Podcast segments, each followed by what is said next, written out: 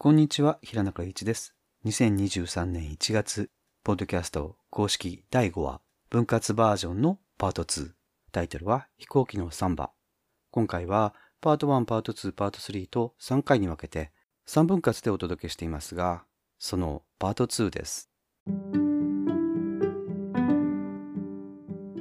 子供の頃にやっぱり飛行機が好きだったんじゃないかという話に戻ると、小学校6年生の時に図書の時間、図書室で本を読む時間っていうのがあって、まあ本を読まない子には退屈だったのかもしれないと思うんですが、クラスになんかルーシーみたいな女の子がいて、ルーシーってピーナッツのね、ルーシー・バンペルとスヌーピーのですね。その子がある時僕のところに来て、ねえねえ、あんたなんでこんな本借りてんのよってね、一冊の絵本を持ってきたんです。今はコンピューターかもしれませんが、その当時は図書の管理というのは全部手書きで図書カードというのでやっていました。だから前に借りてた人の名前がそのカードに書いてあるわけですが、あまり誰も借りない本だとずっと前に借りたのまで分かってしまう。で、見てみると確かに僕の名前があって、小学校1年生か2年生の時にその本を借りてたみたいなんですよね。で、その絵本が何だったかっていうと、お姉さんはスチュワーデスというね、キャビンクルーの一日の仕事を描いた絵本だったんですよね。お姉さんは朝モノレールに乗って羽田へ行きます。みたいなね。なんでそんな本借りたのか全然記憶になかったんですけど、多分飛行機に乗っていたので、それで興味を持ったんだと思うんですよね。そういえばそのルーシーみたいな女の子は、実際シュローダーみたいな男の子と付き合ってて、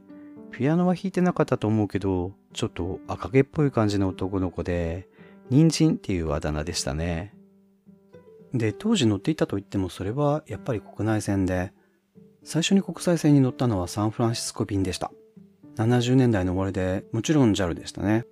何かっていうとそれは夏休み、8月のサマーキャンプみたいな子供たちを集めてホームステイに行かせるプログラムでした。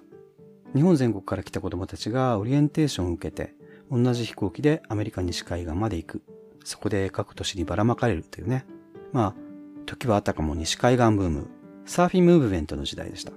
サーフブランドとかね。当時はオニールとかオーシャンパシフィック、ライトニングボルトなどですね。平凡出版のポパイが創刊されるのも多分その頃です。そういうことは当時の僕は疎かったですけれども、なんとなくそういう時代の空気は分かってたんじゃないかなと思いますね。この辺の話は昔婦人画報の MC シスターにも書いたことありましたね。で、事件はまず駅のサンフランシスコ便で起こったんです。ジャンボでしたけど、おそらく集まった子供たちが2セクションぐらいに座っていて、もう修学旅行の旅館みたいになってたわけです。みんな肘掛けに座って雑談するわ、通路に座ってトランプするわね、乗務員の人ももうお手上げてね、完全放置、違い保険状態だったわけです。また当時のフライトは長かったですしね、そうするともうその子供たちのめちゃくちゃぶりも佳境に入っていて、やりたい放題、我が物顔で好き放題をしていたところ、プリレコーデッドアナウンスメントあらかじめ録音してある機内放送が流れたんです。それがね、ただいま緊急降下中です。シートベルトを締めて酸素マスクを着用してください。っていうものだったんですよ。それが繰り返されたんですね。もう子供たちはパニックですよ。自分の席がどこかもわからない。戻ってみたら別の子が座っていてしっかりシートベルトを締めている。乗務員の人はマニュアル通り大丈夫ですよ、大丈夫ですよって言って回り始めてますしね。もう泣き出す子はいるわ、叫ぶ子はいるわ。まさに阿鼻教官でしたね。結局ね、それは誤作動で順調に飛行していますのでご安心くださいというお詫びと訂正のアナウンスが流れたんですけれど、まあだいぶ後になってからでしたね。でまあ、それはちょっとした一コマとして、多分みんな忘れて夏休みのホームステイ。これはこれでいろいろありますからね。僕が最初に書いた小説っていうのは実はこのカリフォルニアの夏っていうのが一つ大きくベースにあって、よく日本じゃないみたいって当時は言われたんですけど、実際もともと日本の話じゃなかったわけなんですよね。で、ホームステイ8月を過ごして、最後にもう一度みんなサンフランシスコに集まって、また同じ飛行機に乗って帰ってきました。当時はね、逆回り、さらに時間がかかって、ジャンボ747でしたけど、給油のためにハワイで着陸しましたね。これが実は僕がホノルル空港、ハワイの風みたいなのを初めて知った最初の時でもあったんですけど、この帰りの便にまたみんなが集まって座席に座った時にですね、またプリレコーデッドアナウンスメントが流れたんですよ。もちろん今度は通常のものです。ただいまから緊急時のみたいなね。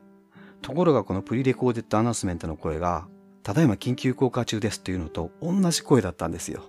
だから、ただいまからって聞いた瞬間、子供たちはギャーって叫んだんですよね。パトリック・モディアノが、